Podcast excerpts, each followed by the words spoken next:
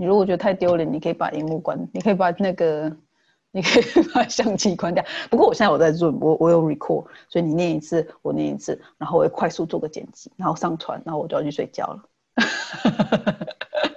我我会 post 在我的那个 Facebook 上面，我 do that as a start。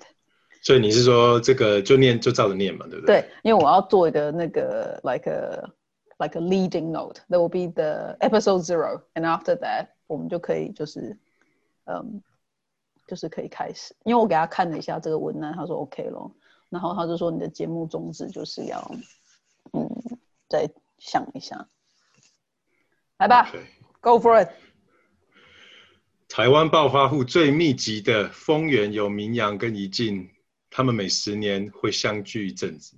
三十年前他们出生，他看到了他打了很多电动，然后他们掉入了成为好孩子的陷阱。二十年前他们因为九二一地震而再一次生活，他听了很多他主持的电台节目，然后他们被打入了成为好大人的世界。十年前他们有了钱，所以旅行了一次，他看到他因为压力头发白了一半。最后，他们一起落入了成为好父母的圈套中。他们是兄妹，但这三十年他们真的不熟。虽然有差不多的低音，但是他们人生际遇截然不同。有些部分他比他很成功，有些部分他比他很失败。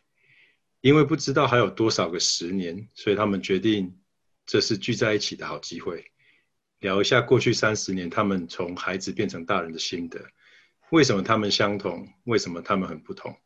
讨论他们可以从彼此身上学到什么？